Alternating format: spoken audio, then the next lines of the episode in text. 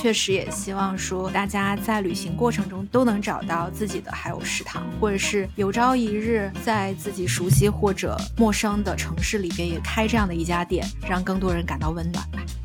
切格瓦拉在这个旅途中所遇到的各种人和事，然后让他在二十三岁这个年纪看到了社会的真相，看到了生活的苦难，看到了各种苦难的人们，所以他被当时遇见这些人所深深的震撼。因为我觉得，就老奶奶她应该有一点点孤独，所以她第二天她开车带我周游伊豆半岛。就她之前都不敢告诉我她八十岁，因为她怕如果我知道她八十岁，她就觉得她八十岁还要开这么久的车太不安全了，所以她最后才告诉我，她明年就要八十岁了。边聊边看，边看边聊。Hello，大家好，我是觉得冬天和热美式加呃肉桂卷绝配的 Cindy。Hello，大家好，我是现在正在喝热巧克力奶，暖心又暖胃的米烧王。大家好，我是正在戒碳水，但是很想吃面包的瑶。首先啊，我要在在开始今天的节目录制之前，跟大家公布一个消息，就是这期节目我们厉害了，因为终于终于在我们坚持了一年多之后，然后终于有金主爸爸看到了我们，然后决定给我们打赏。那虽然打赏的不是钱，但是呢会打赏我们十张这个 IMAX 的电影票。然后当我们听到这个机会的时候，就觉得哎，何乐而不为呢？因为至少可以给我们粉丝一些很好的福利嘛。因为我相信我们的粉丝们都是很喜欢看电影的观众。那这个福利是怎么样的呢？我首先给大家介绍一下，就是最近呢，麦咖啡，也就是麦当劳旗下的这个咖啡品牌，推出了一个新的黑巧系列，叫做特浓比利时黑巧系列。这个系列真的是非常好喝，因为他们里面所用的黑巧就真的都是从比利时进口的。呃，整个系列有冰的和热的可以选择，反正我们是很推荐热的啦，因为它可以在这个冬天给你满满的暖意。嗯，他们最近也是跟这个一个马上要在十二月八号，其实是我们节目推出的时候已经上映了，就是在前一天上映的这个《旺卡》，也就是由甜茶所饰演的查理和巧克力工厂前传的这样的一部 IMAX 电影，在我们全国的各大影院已经上映了。那非常推荐大家参与我们这一期节目的话题互动，也就是大家可以在评论区，呃，说出你过往旅行中与美食所相关的经历。那我们会从比较好的优质评论中挑选幸运用户，然后送你这个电影票。我们会从中选出五位，然后每人两张这样的一个机制。好，那我们接下来就进入到我们今天节目的主题吧。呃，其实，在今年啊，尤其是出境游开放之后，我们三个人这一年都去过了大大小小的地方，然后感觉，因为今年也马上到年关收尾了嘛，我们就回想这一年，感觉旅行真的是带给了我们非常非常多新的成长和美好的回忆。然后接下来马上要到这个圣诞节了，我们三个都是圣诞节有假期的人，然后就。万分期待我们在这个圣诞假期会进行的一个圣诞旅行，所以呢，考虑到旅行所带给我们这种在新的一年全新的意义，我们想说再去聊一下旅行这个话题。对，去通过嗯观影的方式，从电影中看到旅行对我们的意义是什么，或者是说，尤其是疫情之后，我们的旅行方式改变了，那旅行带给我们哪一些新的收获？然后我们三个人会分别挑选一部我们自己喜欢的电影来进行推荐。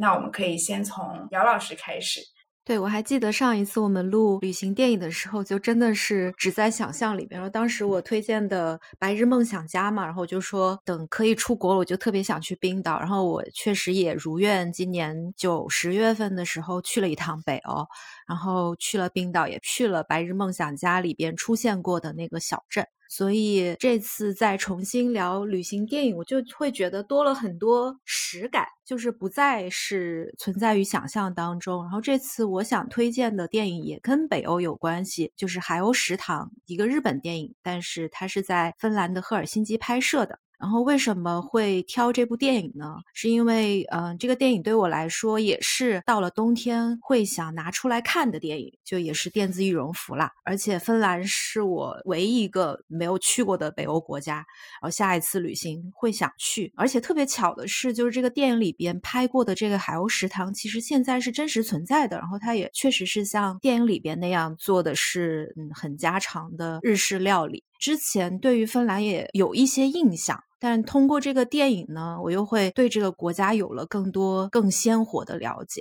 就因为之前对芬兰的印象就是它是一个很擅长创新和设计的国家，然后有很多我们熟悉的手机游戏，包括之前曾经大火的《愤怒的小鸟》，然后有一些我很喜欢的导演、很喜欢的作曲家，比如说考里斯马基，还有西贝柳斯，都是我非常喜欢的创作者。像疫情期间，我也记得他们就芬兰旅游局也做过一些很有意思的活动，就类似我们线上的 experience 那样。就它就叫租一个芬兰人，就是可以让你跟芬兰当地人聊天，了解他们的生活方式。就总的来说，它留给人的印象就是是一个幸福感特别强的国家。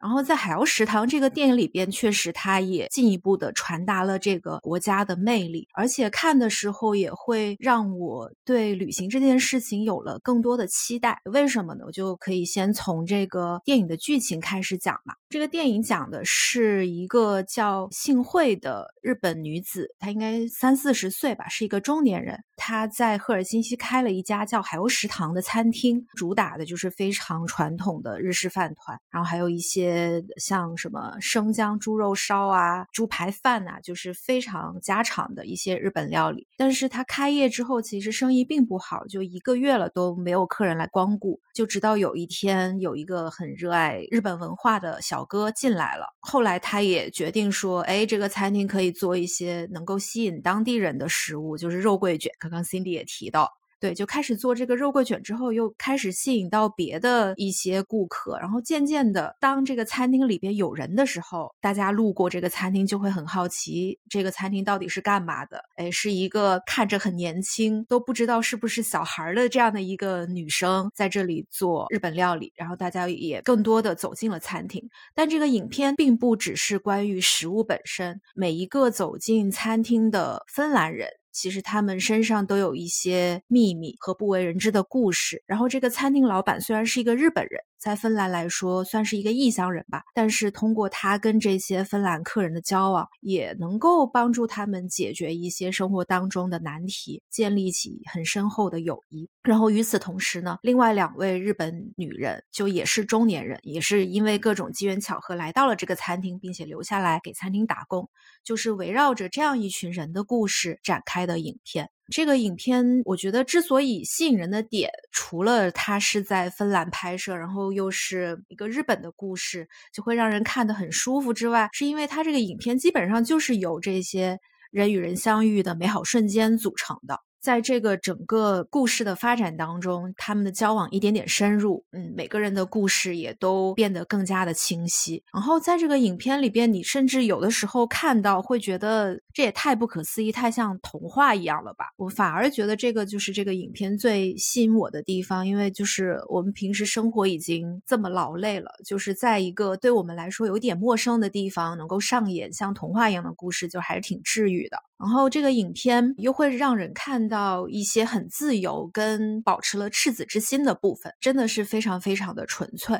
我就可以从影片里边的几个主角来深入的剖析一下吧，就是我看到的非常打动的这些点。就这个影片里边出现过三个日本人，这个餐厅的老板娘幸惠。然后小绿和正子是另外两位日本女生，她们也就来到了这个餐厅。然后小绿和正子来到芬兰的原因其实还挺不一样的。就比如说小绿，她是想出国散心，然后就随便的在地图上闭着眼睛指了一个地方，就恰好指到了芬兰。不管什么样的原因，小绿就是要去到一个陌生的地方，所以芬兰就是很机缘巧合的成为了她要来的地方。我就很羡慕拿着日本护照人可以随时说走就走。然后正子就更有意思了，在这个影片当中，他是我最喜欢的一个人物，因为他之前是照顾患病的父亲母亲二十多年。然后在他到芬兰不久前，就是他的父亲母亲去世了。就在影片当中，他也说：“呃，我感觉可以卸下肩上的负担了。”那为什么会选择芬兰作为一个他可以自由出行之后到访的一个国家？是因为他在电视上看到了芬兰有那个空气弹吉他比赛。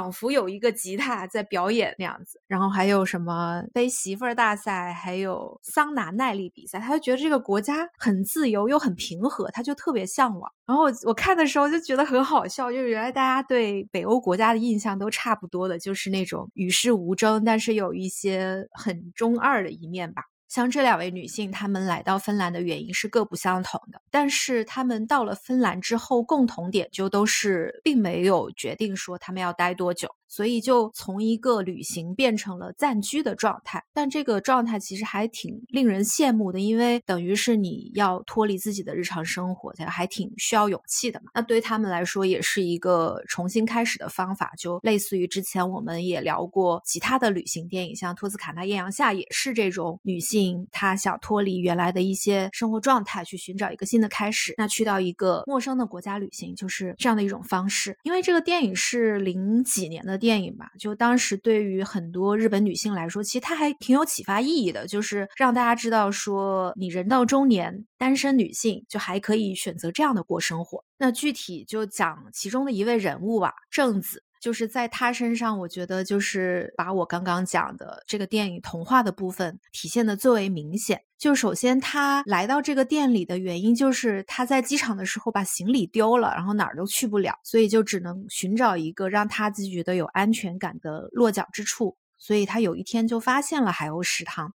然后是一个日本人开，他就走进这个餐厅，然后就说：“呃，我能不能就是在这边帮帮忙什么的？”然后当时这个餐厅老板娘幸会还很热情的说：“你如果没有行李，没有换洗衣服，我可以提供给你。”然后正子就说不用，然后他就去了，应该是那个 Mary Michael，就是芬兰最有名的服装品牌店，去买了好多衣服。就我觉得导演在这里安排他去买这个衣服也挺巧妙的，因为大家可能知道那个品牌的布料其实都是。是色彩比较艳丽、图案比较大胆的嘛？但是对于正子这样的一个中年人来说，他之前穿着是比较朴素跟保守的。我这次看就发现，他去了那个商店之后，每一次在来到店里穿的都是 Mary Michael 的衣服，而且颜色都很好看，就感觉有一点像是摆脱了之前的那个生活状态，变得更加自由了。然后另外一点是，当他跟店里的员工还有客人聊起来，说他为什么来到芬兰的原因的时候，其中一位客人就是刚刚提到第一位很热爱日本文化的那个小哥，就说：“因为我们有森林。”这个回答非常的奇妙，因为就是可能大家知道，在北欧确实也是森林覆盖面积很大的嘛，就是很多香薰他们做的那些味道，就尤其是北欧的香薰品牌，也都会用到森林的一些味道来。做调香，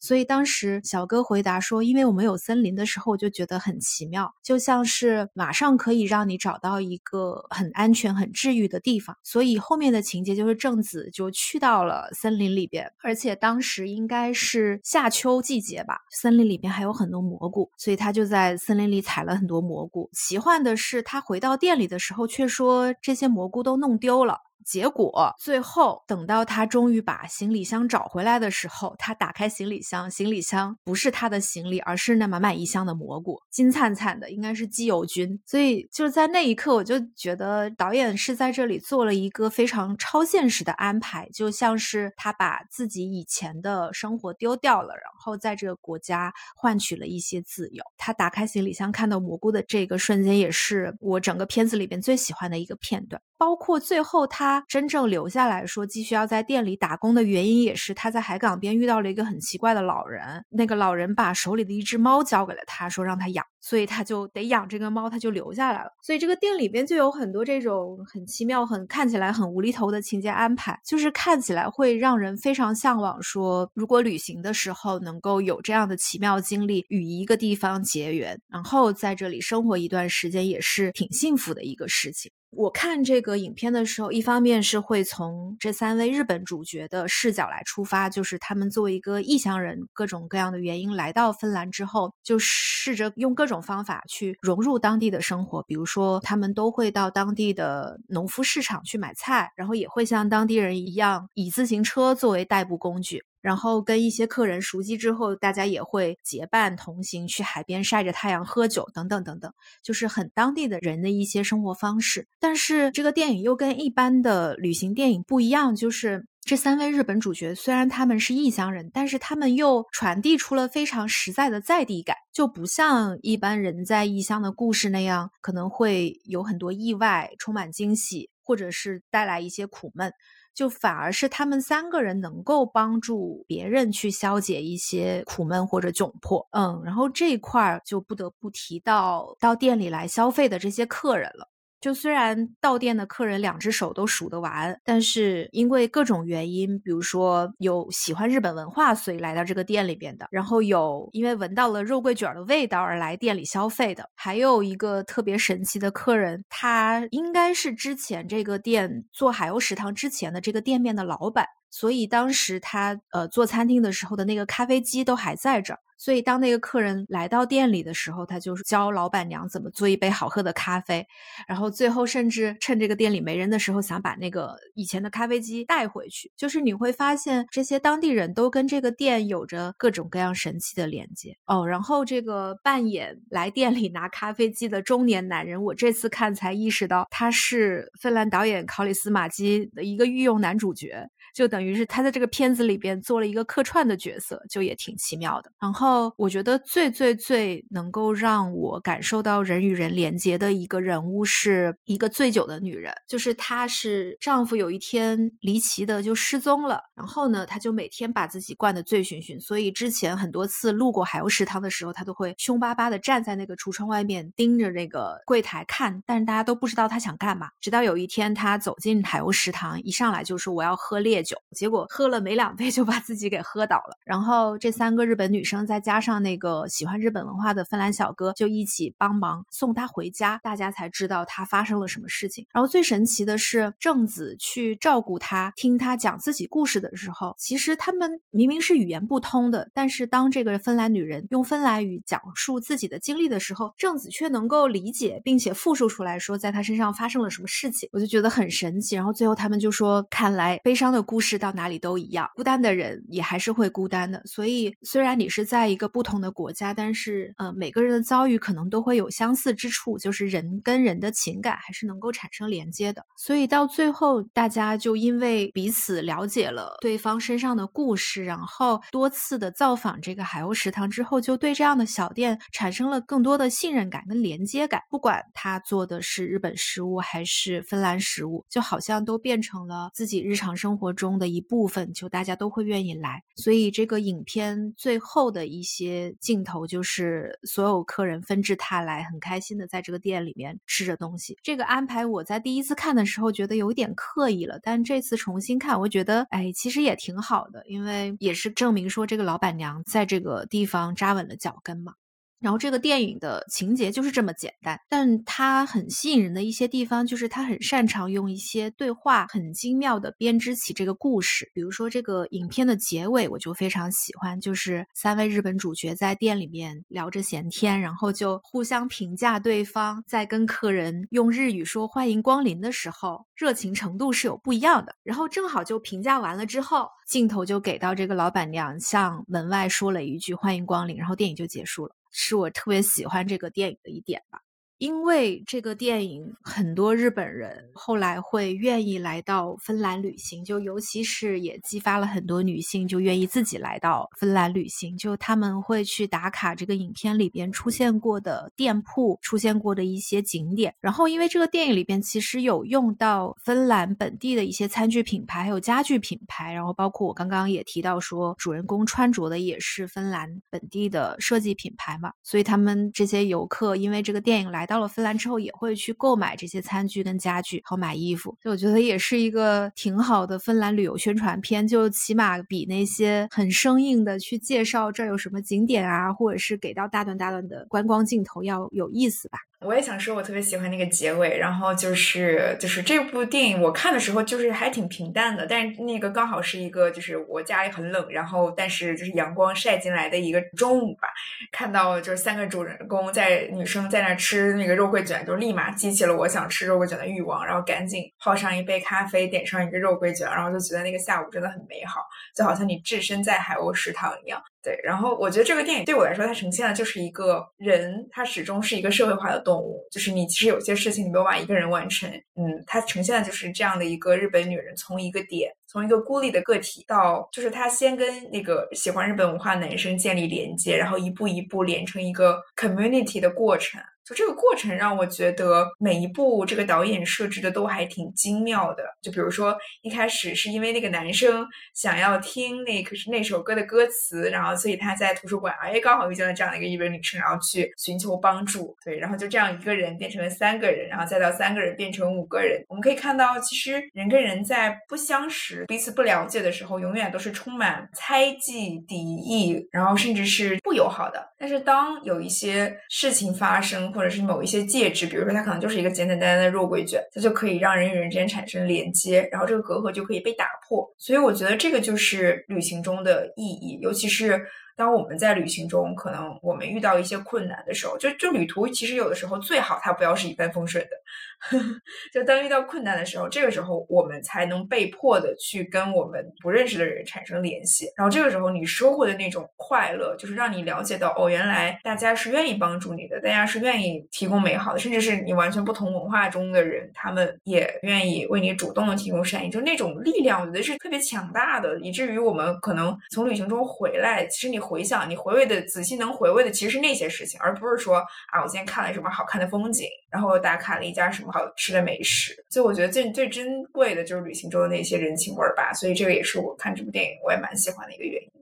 就这个电影，我看到它其实不是漫画改编，是小说改编，还让我觉得挺惊讶的。就是因为我觉得，就像瑶说的，就它好像是一个特别理想，然后特别美好，像一个童话般一样的故事。但是实际上，它是一个小说，就让我感觉它的现实性和切实性会更强一些了。其实我特别同意 Cindy 说的，就是其实后面我们也会聊一聊，对于每个人来说，我们觉得旅行的意义是什么嘛？其实那天我们也在讨论，就说，哎，其实去很多，比如说沿海的地方，可能风景都差不多，那我们为什么还要去就是不同地方，但是又风景差不多的地方呢？其实我就觉得最关键的一个因素还是人。然后我就觉得，我本身从我自己特别喜欢的作品来看，就是我喜欢的各种各样的电影，我觉得他们都是在讲连接的故事，只不过这个连接的展示的形式和他们具体完成的方法可能会有些不同，然后每个人的故事也都不一样。但是我总觉得很多电影它讲的都是人和人之间怎么连接的过程，就是能看到他一点一点，嗯，把自己展开，然后去和别人建立这种小小的联系，然后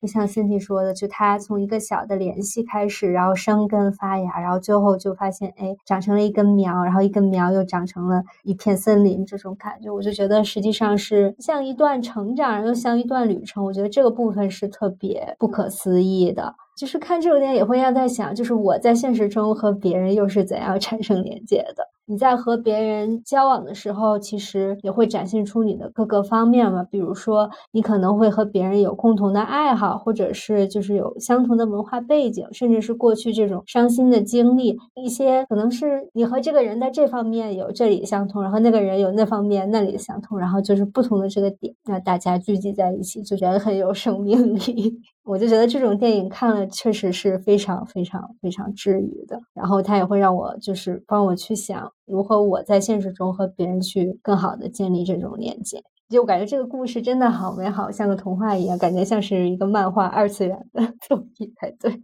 对，我会觉得，如果旅行过程中发现海鸥食堂这样的一个地方，就会让我整个旅程感觉更加幸福。之前我去北欧，其实前后加起来旅行了有三个星期吧。就是一开始会对很多陌生的景观、完全不同的文化就产生很多很多的好奇，但是到后面其实会想去在这个旅程当中去寻找一些归属感。就这个归属感不一定是完全跟我的文化背景相。通。比如说，我不是非得去吃一个什么中餐，但是我会在旅行过程中，嗯，发现一些哎，跟我之前的记忆或者是我自己的经历有相关联的。比如说，嗯，我去斯德哥尔摩的一个咖啡厅，看他们那个手冲的豆子上面的豆单，我会发现，哎，有有一个哪里的豆子我平时喝的比较少，然后咖啡师做了之后，就会稍微聊一下，哎，这个豆子我之前没喝过，你觉得怎么样？或者是去一个设计书店，我买了一本俄罗斯摄影师的家庭影集，然后当时我有跟店员说，我平时我也在收集这些家庭影集什么的，就是即使大家来自不同的文化背景，但是因为对一些兴趣爱好的相似，就你你是可以很容易能聊起来的。像海鸥食堂，就是我能想象可以从它的食物上面寻找到很多让我有亲切感的地方，并且这样的空间是，如果我在这个城市停留，哪怕是两三天，重复到访也会让我觉得很有安全感的。就是在旅行过程当中，如果有这样的一个地方，或者是嗯遇到这样的一些人，让你产生归属感，会让你的旅行更加的完美。然后因为这次在哥本哈根，我有去吃到一家我特别喜欢的餐厅，就我当时去的时候有联想起海鸥食堂，就虽然它的定位跟海鸥食堂完全不一样，它是一家日式 fusion 的 fine dining，然后它的老板特别有意思，他是一个在澳大利亚长大的香港人，然后他因为各种原因来到了哥本哈根，曾经在一家米其林二星的餐厅就做到了副主厨这个职位，后来他自己出来开餐厅之后，因为他特别喜欢日本料理，然后呢，他又想去结合自己呃一些成长背景，加入自己的理解，所以就做了这家日式 fusion 的餐厅。然后因为他的餐厅有桌子有吧台，当时我去的时候是坐在了吧台，就等于全程可以看到那个老板，因为他也是主厨嘛，去怎么做这些料理，每一道料理上来，他都会跟我讲说用到了什么食材，这个食材是从哪哪里来的。最奇妙的是，我确实能够从一些食物上面看到他的成长背景，比如说他的那个菜单里边有几道是那个日本不是吃烧鸟嘛，就是烧烧鸡肉的各种部位，但是他在他的菜单里边，他其实用到了猪肉，然后在那个烤猪肉里边有一道就做的特别像广东的黑叉烧。因为当时我已经很久没吃亚洲菜了，当时吃到那个黑叉烧，我差点要哭出来。对我就跟老板表达了一下 这个感激之情，就会觉得在旅行途中看到有人这么用心的做好吃的，然后你能够看到他对美食的热爱，看到他自己背后的故事，我觉得还是挺幸福的。这个就是我从海鸥食堂联想到我过去的一些旅行经历吧。确实也希望说大家在旅行过程中都能找到自己的海鸥食堂，或者是有朝一日在自己熟悉或者陌生的城市里边也开这样的一家店，让更多人感到温暖吧。我还想采访那个姚一个问题，就是我记得你刚从北欧回来的时候，你说你对北欧人的印象还挺冷漠的，然后是什么让你对这种印整体的印象改观呢？还是说？依然觉得他们挺冷漠的，我觉得他是分人。OK，嗯，就就我确实有有遇到过一些不太友善的人，就不太友善的青少年。然后你去一些店里边，就是你去跟店员聊天，就大家都非常的乐意。就像我，我还有在哥本哈根遇到过一家很喜欢的书店，就那个老板他自己是一个平面设计师，然后他那个书店的选品也非常日本。当时我就觉得哇，日本跟北欧的这个设计还有审美理念真的是相互影响的一个关系。嗯，就那个老板，虽然你跟他聊天的时候就感觉他回答你还是挺有板有眼的，但是他还还是很愿意。跟你交流，就尤其是可能他也不太常碰到来自中国的游客到他店里买东西，然后跟他聊天，就他也会对你所身处的那个地方，或者是你为什么来这里旅行，挺好奇的。嗯，是，我觉得其实大家有的时候就是很喜欢，就当你尤其是你没去过这个地方的时候，我们就很容易对这些目的地的人或者东西有一些自己莫名的 stereotype，因为我们都是受这种媒体的信息所影响了嘛。但其实我们应该带着开放的心态，就像杨刚刚说的，你去了之后，真的去感受，我们就能感受到那种人的多元性所带来的不一样的，就是可能每个人收获的体验都是不一样的。对，就是我，我其实有的时候会非常警惕，就是有些人会去到一个地方，觉得说，哎，这个不就是那个哪哪哪儿吗？这个还不如我们的什么什么。就就 有的时候也不需要这样比较吧，就是总会让你感觉到有不一样的地方。而且有些东西确实是你得去了那个地方才真的知道，比如说一些食物或者是当地的一个什么生活习惯，你是必须得自己去体验。等你体验过后，你再去跟别人分享，就是会跟你从书本上或者是什么影视作品里边了解到的会很不一样。我觉得就是这样一个一个的亲身经历，增加了我们的见识，然后也丰富了我们的回忆吧。嗯，同意。所以，永旅行永远是一个入股不亏的事情，大家一定要多多旅行。那接下来到我这部电影的推荐啊，我这部电影这个画风一转，就是充满了这个英雄主义和这个理想主义的一部电影，就是《摩托日记》。可能很多人都听过啊。长话短说，我其实先先用三个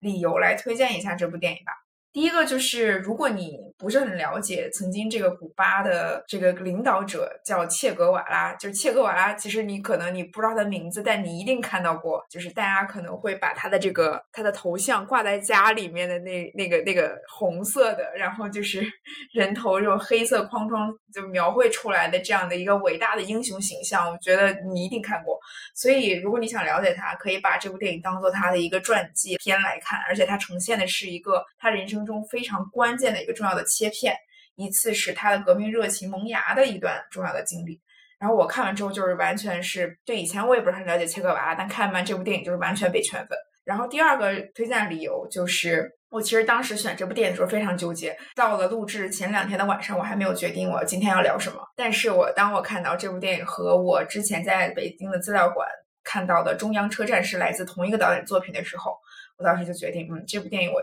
我觉得我应该会喜欢。然后实际证明，就是《摩托日记》跟中央车站导演，就来自巴西的著名导演叫沃尔特·塞勒斯，的确拍出了同等的触动人心的这种神奇的力量。然后第三个呢，就是这部电影也勾起了我去看一下切格瓦拉他自己写的这个日记，叫做《摩托日记》。就是其实他是根据格瓦拉自己写的这个日记，然后加上跟他同行，也就是电影中也出现了另外一个关键的角色，叫阿尔贝托写的这个与切格瓦拉的旅行、革命的行程两本书来改编的。所以我觉得就是，嗯，先看书再看电影，或者是你先看电影去激发你的兴趣，再去看看这本书。呃，因为毕竟电影是导演作为这个描绘者去呈现的嘛。那从格瓦拉自己的角度去看他是怎么回忆当年的自己的这段旅程的，我觉得也是非常好的一个能够启发你阅读兴趣的一个好的作品。然后这个就是我推荐这部电影的三个理由。那接下来我就给大家介绍一下这部电影的剧情。总而言之，这部电影讲的就是一个伟大的革命领导人切格瓦拉如何通过一次穿越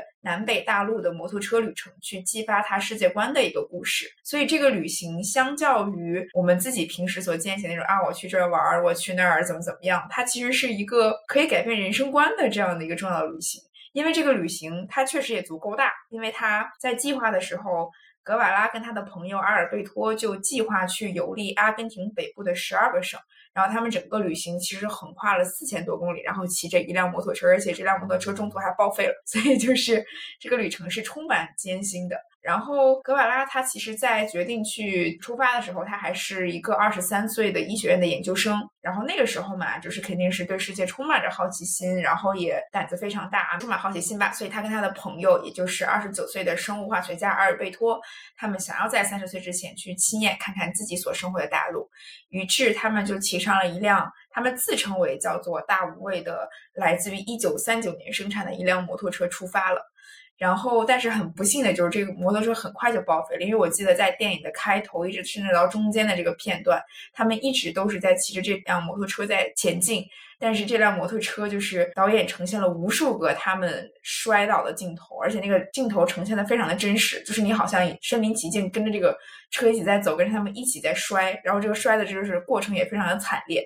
对，但是这个一点没有影响他们两个人出行的热情。然后后面就是在车真的报废了之后，他们也通过搭便车，然后也通过自己的一些善意去换来，就是别人给他们提供各种各样的船啊等等的交通工具，帮助他们完成了这样的一个穿越拉丁美洲的一个伟大的行程吧，可以这么说。然后这个行程，我觉得最重要的部分就是。呃，首先它是一部公路片，然后也为我们呈现了一些美洲大陆上的一些非常好的风景。那其次就是最重要的，也就是切格瓦拉在这个旅途中所遇到的各种人和事。然后让他在二十三岁这个年纪看到了社会的真相，看到了生活的苦难，看到了各种苦难的人们，所以他被当时遇见这些人所深深的震撼。于是，这个启发了切格瓦拉这样的一个本身就非常具有，嗯，我觉得他非常具有领导人特色，就是自带这个领导人体质的这样的一个人，去开始思考他为什么活着，然后他想为这个社会、为其他人提供怎样的一个价值。所以，这个是。整个电影呈现的一个主题，那我觉得其实这部电影精彩到我肯定会再刷一遍，然后也期待说还没有看这过这部片子的人自己再去多多从自己的观看体验中去体会这部电影的含义以及切格瓦拉这个人的独特魅力。那我想也先给大家做一些小的预告吧，就是从我的角度，我觉得哪一些是大家值得在观看的过程当中去关注的点。那第一个就是我觉得导演的功力真的是。非常的厉害，一个就是他通过很多的细节去诠释了切格瓦拉强大的个人魅力以及他的人文关怀。因为他们这个整个过程非常长，然后其实想呈现这样的一个过程的篇幅其实有限的嘛，但是导演还是用一些笔墨、一些细节。然后去呈现了切格瓦拉这个人他的个性和魅力，就是尤其是他跟他的这个同行者叫在阿尔贝托嘛，他们两个人我觉得就是一个有点像讲相声里面的捧哏跟逗哏一样，这个逗哏就是主角切格瓦拉，然后捧哏就是这个阿尔贝托，然后两个人在各种事情上，他们两个的这个反应是完全不同的。比如说，当他们的途中遇见了一个阿根廷的一个一对夫妻，然后他们其实是当时也没有地方住，就很想找一个地方能够歇歇脚，然后有一些。些美好的食物。然后这个当时阿尔贝托就是一个非常油滑，然后非常聪明，然后想要通过一些不道德的方式换来自己想要的东西这样的一个人。所以就比如说当时这个老夫人，然后她从家里出来，然后就遇到这两个年轻人，然后就说啊，你们是医学院的学生，那顺带可不可以帮我看一下我这个脖子上长的包是怎么回事儿？然后当时就是呃切格瓦拉一看就会觉得很严重，然后觉得他要立马去就医，然后不要影响他的这个病程。但是阿尔贝托就说，哎，这个问题我们可以，我们就可以帮你解决，你只要让我们住。你的家里，然后这个时候就两个人就疯狂的吵了起来，就是两个人发生了价值观的冲突。这个时候就把切格瓦拉这样的一个非常真实，然后不说假话，然后绝对对人真诚的这样的一个人格特点体现的非常的好。对，另外他其实自己也是一个非常耿直的 boy，比如说他们后面有遇到一个款待他们的医生，然后这个医生非常喜欢写作，所以给他们看了自己的小说作品，然后问这个切格瓦拉我写的怎么样，然后切格瓦拉就说在接受了人家这个款待之后，仍然说你写的很烂，所以我就觉得切格瓦拉这个人真的是，我觉得啊，就是这个男人放到现在也真的是非常非常具有独特魅力。反正我如果是我的话，我觉得我非常喜欢这样的人物个性。然后我之后还看到了一个非常有趣的一个豆瓣评论，就是说我这辈子也想嫁给这样的一个在自己吃不上饭，然后冻死饿死也不会花女友给的十五美金这样的一个男人。说下次我也要给这样一个男人十五美金去给我买一条内裤回来，就是很好笑。对对对，所以就是这样的一个一诺千金的人吧。嗯，我觉得不仅仅是对朋友，然后还有就是大到对于社会那。他也是保持着一致的人格特性。那打几个比方，其实他们一路是从阿根廷，然后穿越到了智利，再到秘鲁，再到委内瑞拉，就是几乎经历了这个美洲大陆所有的这个关键的目的地吧。那最感动的其实就是他在一些，比如说像秘鲁这个住着很多原住民的村庄里面，呃，他遇到了很多这个麻风病人，然后当时就是这样的一个村子，但是。他决定留下来，其实他是冒着被传染的风险嘛，而且他自己是有哮喘病的，但他仍然愿意就是在这样的一个艰苦的条件下，然后去帮助这个村子里面的人，然后最后他也是靠自己的真诚，靠自己的努力去收获了这个村子里面所有人的爱戴。我觉得这个电影最感人的一场戏就是接近影片的末尾，刚好那一天是他二十四岁的生日，这个村子里面的人就为他组织了一场生日晚宴，然后当所有人为他唱了这首生日歌之后。切格瓦拉就发表了一段这个电影里面呈现的非常伟大的一段演讲，就是说我们是单一的混血种族，其实我们整个美洲大陆是一家人，我们需要去摒弃那些狭隘的排外主义。也在此，他坚定了自己之后伟大的革命理想，就是他希望整个世界的人本是一体，实现这样的一个伟大的理想。虽然就是很难实现，事实证明他最后也没有成功的实现。但是这部电影就好像留给了我们一个切格瓦拉理想化的一个那个巅峰的时刻，然后我觉得我看的时候是非常的热血澎湃的。所以这个其实看完整个电影，好像嗯离我们很远，因为首先美洲大陆离我们也真的很远，但是也是我们很想踏足的一块领域。因为上次那个姚烨又跟我说你很想去那个巴塔哥尼亚嘛，其实这部电影也有呈现到巴塔哥尼亚的这个部分。然后我觉得，如果是我们真的能骑着摩托车去进行这样的一个旅行，那真的是也太酷了。然后，如果是联想到我们自己的生活呢？其实我自己有一个思考，就是说，这个也帮助我去重新思考旅行的意义。因为其实现在的旅行，就是大家觉得工作是苦的，所以旅行呢，好像是变成了大家跳脱工作的一个工具。就是我工作，我日常都这么苦了，我旅行就一定要去拥抱一些能够让我去放松和幸福的事情。那可能大家会去订一些非常昂贵的酒店，就让自己完全的舒适奢华，然后等着别人来服务你。但其实原本我们回到旅行出现的源头，其实旅行本身就是一件很苦的事情。就那个时候，其实旅行叫苦旅。大家其实旅行是因为因为可能我现在居住的这个地方有一些自然灾害，或者是有一些战争，然后大家需要迁徙，所以会需要比如说跟自己的家人进行大规模的这种换自己生活方式的这样的一个过程。甚至比如说那时候交通工具也不是很发达嘛，所以旅行是一件很大的事儿。也是一件很苦的事儿，你可能你需要路途上经历这个九九八十一难这种过程，但是现在旅行变成这样，我就觉得反倒是真的是少了一些乐趣吧。然后倒是也不是说，因为也不可能我们去就真的是啊让自己苦大仇深的去做那样的一件事情。但其实我们可以让自己的旅行不用那么的万事俱备，因为我这次就是前段时间也去那个印尼出差嘛，上一次其实也是，我就在巴厘岛发现哈，就是很多去巴厘岛旅行的外国人，他们其实是不喜欢带行李箱的，就是全程他们都是拎着一大包，你就感觉他们马上要去荒岛求生的那种感觉，好像他们所有的这个求生的装备都在他们这个包里，然后整个人就是非常的原始的那个状态。对，所以我就是当时觉得，哎，下次我或许也可以尝试，我就只带了一个包，然后我随时随地都可以躺下，就是住在哪里的这种旅行，有点像那个《No Man Land》那个时候那个电影里边给我们呈现的那种壮阔的场景，我觉得应该会给带给我们不一样的体验。这是其中一个给我带来一个小小的启发。然后另外一个就是旅行当中我们所遇到的人，刚才我们其实说的是我们去旅途中收获别人给我们的善意嘛。但其实我这次看到切格瓦拉那种，就是他在旅途中，他其实是去帮助别人的，甚至是一个素昧平生的人。比如说，他到了一个地方，然后那个人其实一开始都拒绝了收留他，但是那个人说：“你们能能不能去看一下我们家生病的这个老妇人？”然后他在那个老妇人的床前，就当时我觉得这个电影拍的太好，然后这个男演员演的也太好了，就是那个眼神的真挚，我觉得是就是一个二十三岁，然后充满理想。然后充满人文这样的一个人的眼神，就是非常的准确，所以看的时候你就好像能跟那个眼神有一个共振，就是你觉得我们应该去帮助这个世界上需要帮助的人。所以就是在我们旅途中，可以就如果是我们施予别人善意的话，我们其实反过来也能够收获很多的快乐。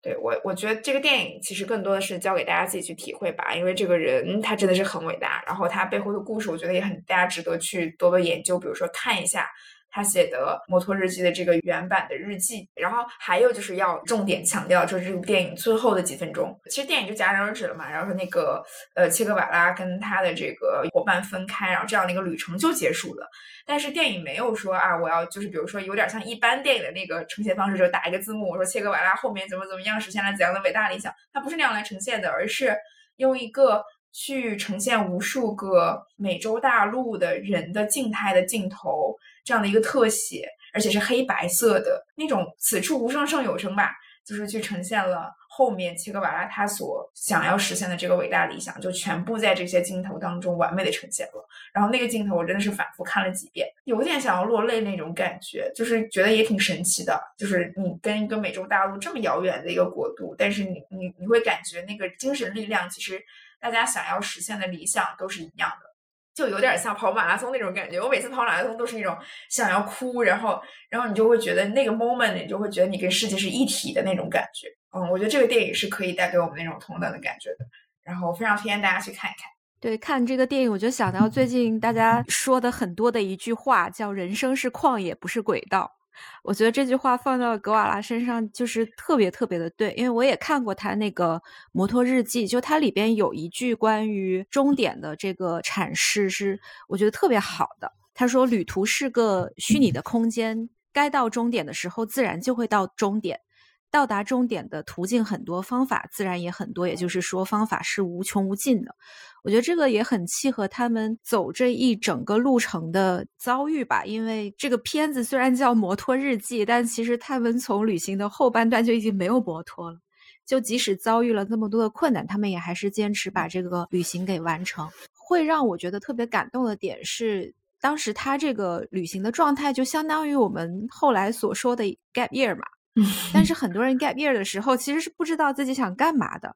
然后对于格瓦拉来说，我相信他出发的时候也确实没有太明确说他希望通过这趟旅行真的能够实现什么目的。除了他作为医学生的身份，他也许可以在路上去帮助一些病人什么的。但很明显的，最后看到他在这个旅行当中目睹了那么多的苦难，也最后找到了自己的人生使命。就除了刚刚 Cindy 讲的，最后他在那个麻风村里边去治疗病人，然后帮忙之外，他中间还有一段是在智利的一个铜矿，他们是偶遇了很多正在等待去矿场打工的人，然后他偶遇了一对夫妇，他们是无产阶级者，然后他也看到了他们的一个遭遇，所以最后走的时候，他其实是把他女朋友给他那十五美元给了那对夫妇。就是在那一刻，我我觉得还挺触动的。就是，嗯，看到他在那样的环境下，确实是让他的认知产生了一些新的变化。嗯。在那个时候，你是可以对完全陌生的这些人群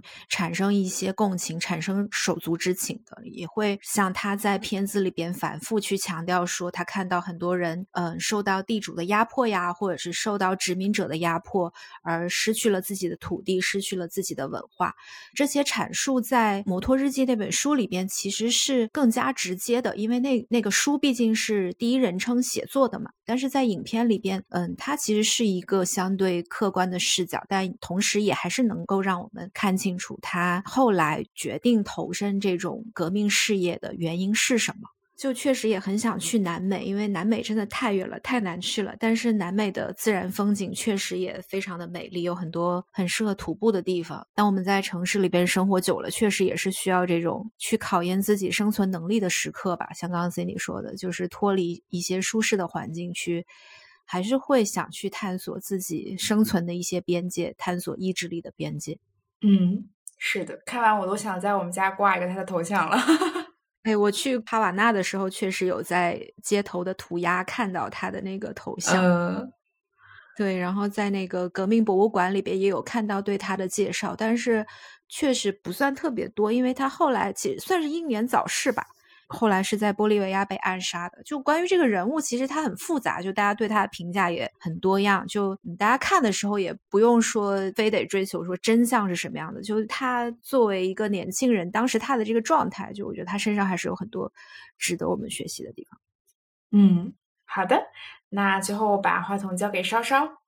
对，然后我想推荐的这个电影是伊豆的舞女。其实为什么想推荐这个电影呢？是因为我很想推荐伊豆。然后思来想去，我觉得推荐这个电影可以顺便自然而然的过渡到后面我介绍我上个月在伊豆的美好旅程。当然，就本身这部电影，它确实我觉得可看性也是很高的，因为我觉得就是日本相当于用现在话说就是顶流，非常著名的日本文学川端康成的《伊豆的舞女》改编。的这样一部电影，就是这个小说其实被六次改编成电影搬上大荧幕。然后我看的这一部是一九七四年，可能也是最有名的山口百惠和三浦友和他们合作出演的版本。就我觉得，就是这个电影其实刚才也说的是，就是有点呼应 Cindy 说的那个旅行，其实是一个苦旅。然后其实看到在当时的那个时代背景下，然后就是学生他出门远游，就是有一种那种文人侠客，然后他要去出门去看大千世界，然后去历练自己，然后去看和平时看不到的这些风景似的。所以呢，他的那种旅行真的是条件很艰苦，然后一路上住的条件也很差，然后就是去。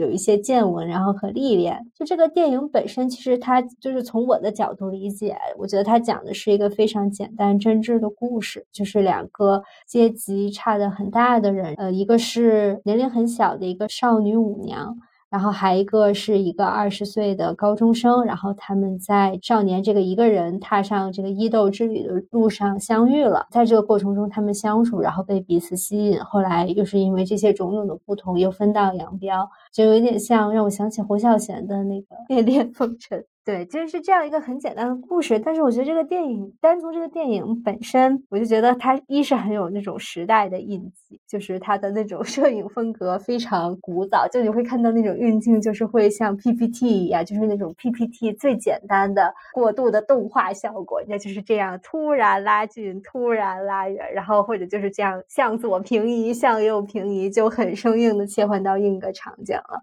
就是很能感受到早期电影的这种电影，真的只是拍摄，然后要把这个东西记录下来，就完全没有技巧可言，让人感觉非常的古老。然后，因为我就在想，就是这里面电影里面它里面出现的很多地方，包括他们最开始旅行出发的什么修善寺这些就温泉小镇，然后现在也都成为了伊豆必须要打卡的非常有名的景点。然后就在想，就是其实看到电影里面曾经出现过的。景色，然后当它真的在眼前出现的时候，我觉得对于我来说，我觉得这是像是其实完全不认识这个地方，但是因为在之前通过电影的形式，或者是通过其他的一些媒介，你有一些了解之后，再去看这个地方，即使是一个人，你也会感觉到能和这个地方有一点点的连接。所以我就觉得，其实旅行和电影也是这样。就包括我们在之前聊马来西亚的那一期时候，我们先说就是先去这个地方旅行，然后了解当地的这些风土人情和文化之后，然后我们再去看这个地方的一些电影，其实我们会有更深的了解。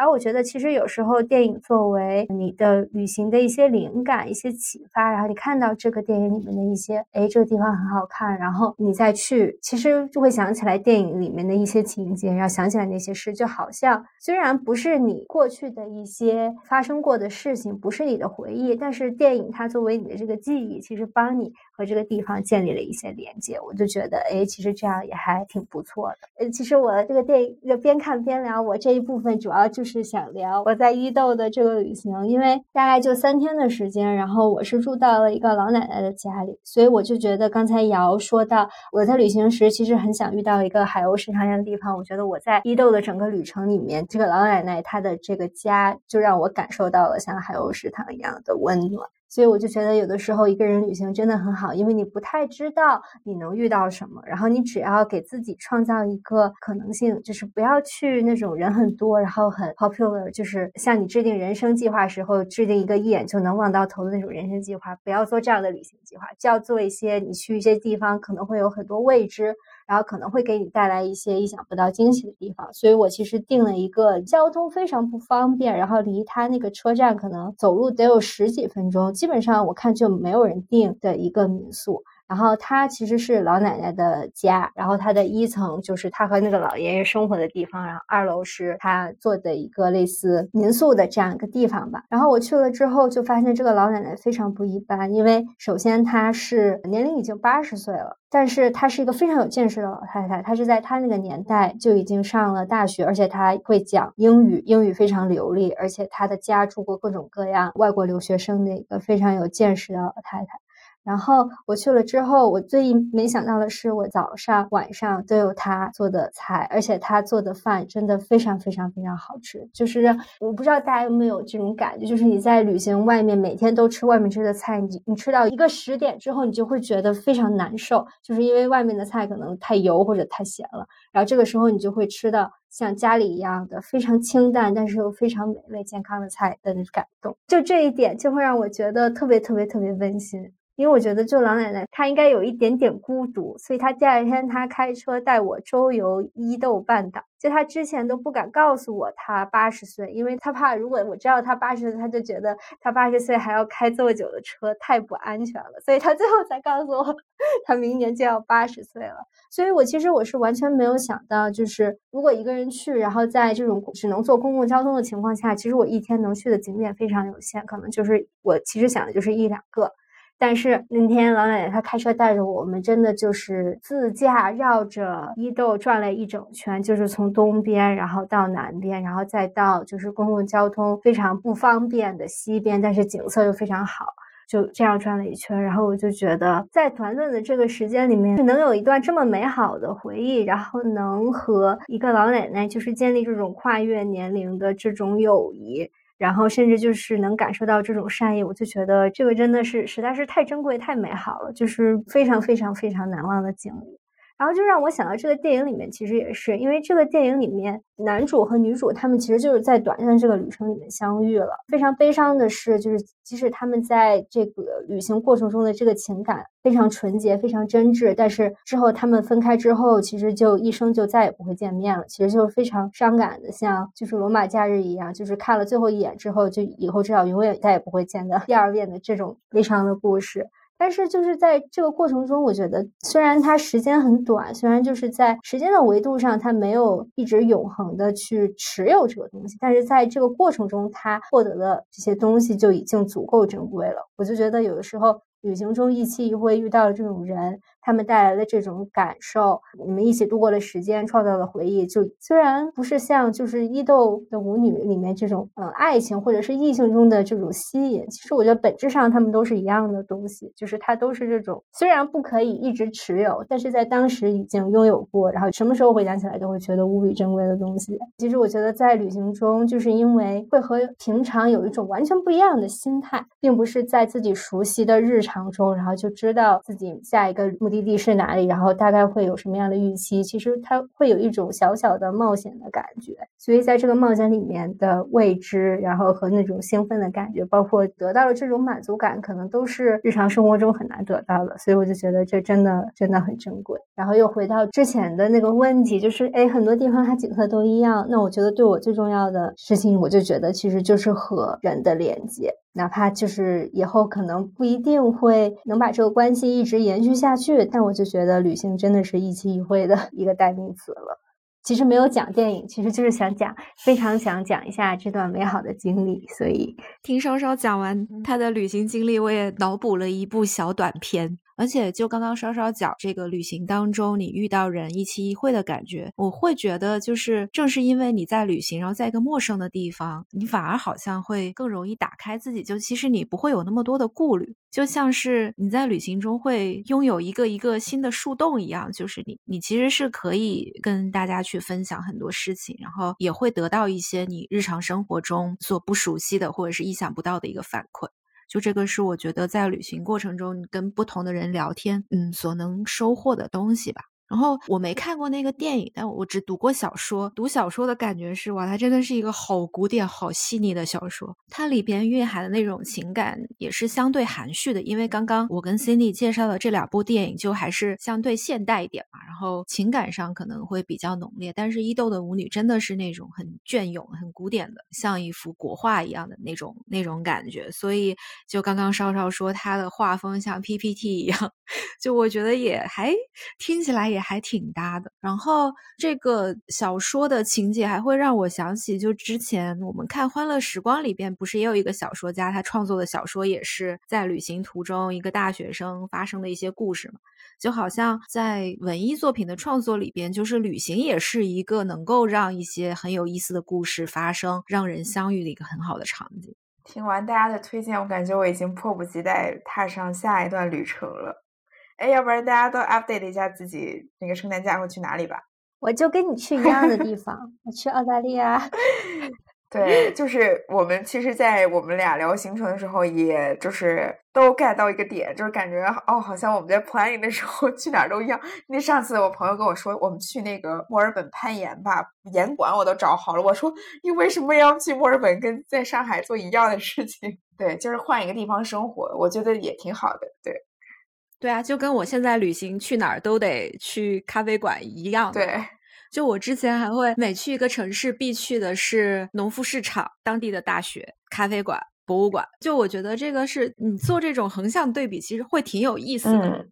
那瑶你呢？我去老挝和云南，就是因为想说还是去个暖和一点的地方，又不想跑那么远，因为是跟爸妈一起，然后想稍微远离人群吧。然后老挝我我也没去过。所以就还挺期待也去展开一些冒险。是的，是的，那就祝愿大家收获好的圣诞假期。然后，呃，如果看这些电影啊，也期待他们能够激发大家去旅行的欲望。呃，maybe 今年还有机会，大家可以促成一些好的旅行。如果没有的话，那我们就把更多的旅行留给明年吧。对，就如果大家有什么圣诞和新年旅行的计划，也欢迎多跟我们分享。然后最后不要忘记在评论区里边分享你在旅行当中一些美好的美食回忆，来去赢取这个 IMAX 电影的兑换票。对对对，这个电影带上你喜欢的人一起去看，